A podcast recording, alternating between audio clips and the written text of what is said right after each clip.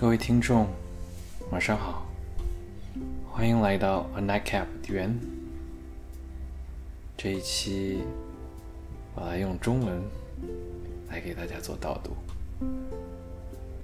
今天是九月十三日，我仍在石家庄去改造自己的移动书屋 Riddle，过程中很多起起伏伏，很多的小问题、大问题。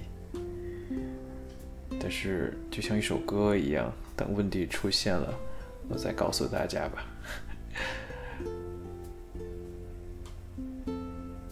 做这一期节目，或者是把这一期节目叫做叫做 A Nightcap with Yuan，是因为在英文当中，A Nightcap 指的是睡前喝的一杯酒。我也希望大家听到这些像你我一样普通人写下的。浪漫的故事的时候，能感受到这杯酒温暖你的心，就像冬日里的一杯热红酒一样。那今天分享的这个故事呢，是我自己写的，故事发生在两年前的马来西亚，三年前有可能，当时。我只身一人在马来西亚旅行，在旅行的时候去了一个很安静的城市，叫怡保，英文是 Ipoh。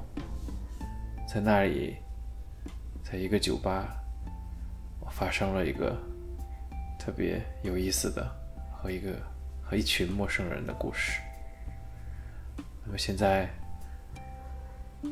我邀请你随着我的声音。回到那段记忆当中，让我们去到怡保。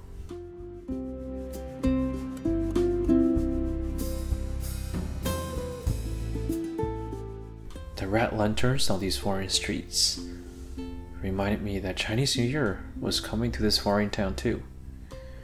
The credits had to be given to the fortunate fact that Chinese culture is one of the many local cultures Malaysia embraces and boasts satiated by its renowned cuisines mixed with exotic flavors and immersed in this cultural extravaganza.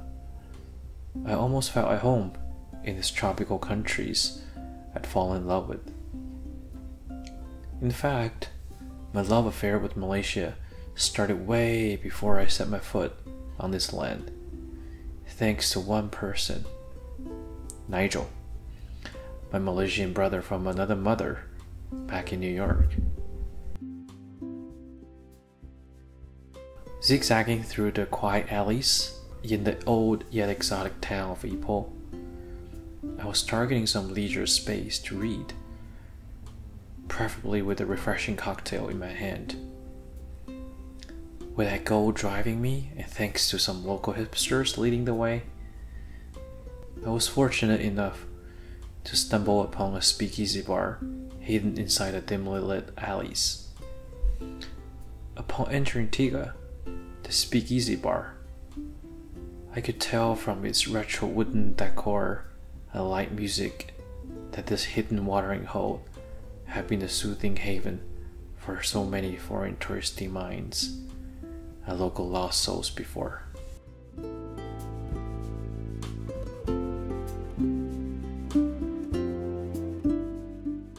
Was a light night that night. Only a few customers chat at the bar. To their left stood a wooden staircase. It was a secret pathway to more hidden surprises. Yet content with the window seat, I sat down, ordered a drink, and started to read. One drink out, a stranger tapped on my shoulder. How do you like your drink, huh? A Chinese looking gentleman asked me in English, with a local accent. White collars of his shirt bringing out his warm eyes and neat haircut. It's quite good, I replied casually with reserved respect. Are you the owner? No, I'm just like you, lah. Anyway, I got some friends over there. You wanna join us or not? At first, I was startled by such a blind invitation, considering one fact that it was from a total stranger, and the other fact that I knew no one within the 1000 kilometers radius. Yet, knowing how inviting Malaysians are, and following my nature of trusting strangers, I nipped the parting pooping thought in the bud. It was a gang of friends three guys and two girls, plus me. Five local Malaysian Chinese and one Chinese from the motherland. The way David, the gentleman who invited me to this party, conversed with them made me believe that this place was their regular hangout. Most of our conversations were about comparing young people's lives in both countries and complaining about small things of our motherlands while envying the others. A typical international bar chat. Of course, they were surprised by how much I knew about Malaysia and amazed by my mastery of Manglish, an English accent spoken only by the locals. I told them all the credits should be given to a Malaysian friend back in New York. I didn't mention Nigel's name though. I had to admit two things. I was showboating a little to prove I was no regular Dom tourist, and Nigel had taught me well in Malaysia 101.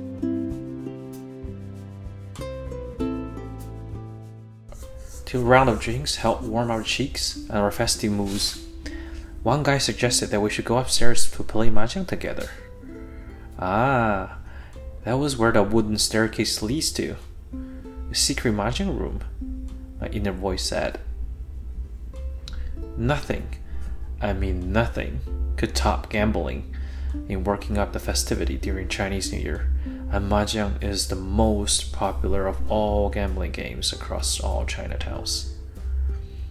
However, over the years, I mainly busied myself with munching homemade delicacies and counting how many rat packets I got. I never gave the good old game a serious try.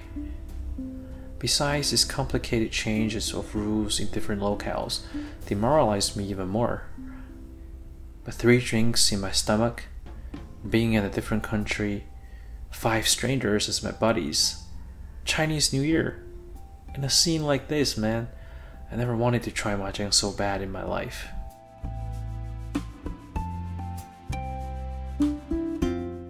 So we six tipsy buddies wobbled up the stair, entered a dark room, and arranged ourselves around the table of green mahjong tiles. Normally, mahjong is a game of four players, in Malaysia, it's a game of three.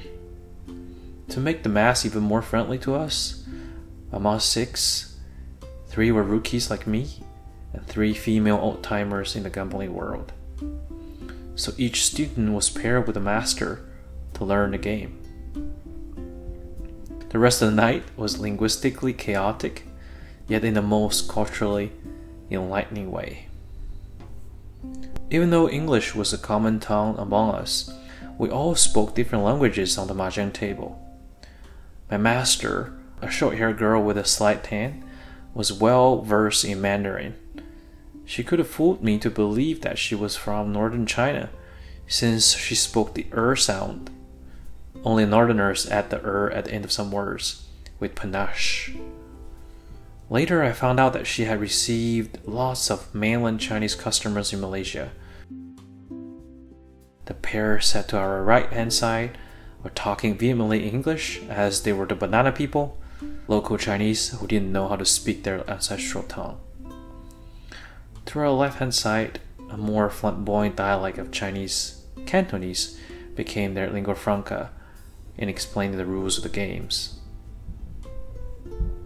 Just like that, three different languages spoken together, two countries, three or four drinks down, one major and common holiday around the corner. We six happy gamblers spent such a culturally festive night together, like old buddies from high school. We bade farewell to each other around 3 a.m. It wasn't until then that I realized that these five Malaysian locals, who I thought were old friends, just met each other on the night as well. And two months later, on Facebook, David, the guy who approached me at the bar, commented on one of my posts. It was a small world. The guy who taught you Malaysia was Nigel? My high school mate Nigel?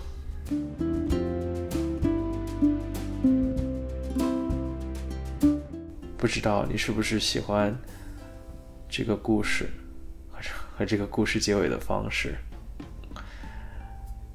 每当 我想起这个故事，或者和那些打麻将的朋友分享那一次的奇遇的时候，我心里会生出一片暖意，对世界、对陌生人的爱也就更多了一点。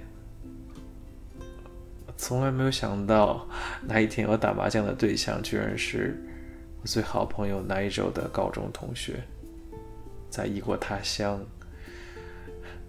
和不认识的一些人打着我从来没有打过的麻将。农历新年，想想是一次特别的经历。如果你也有。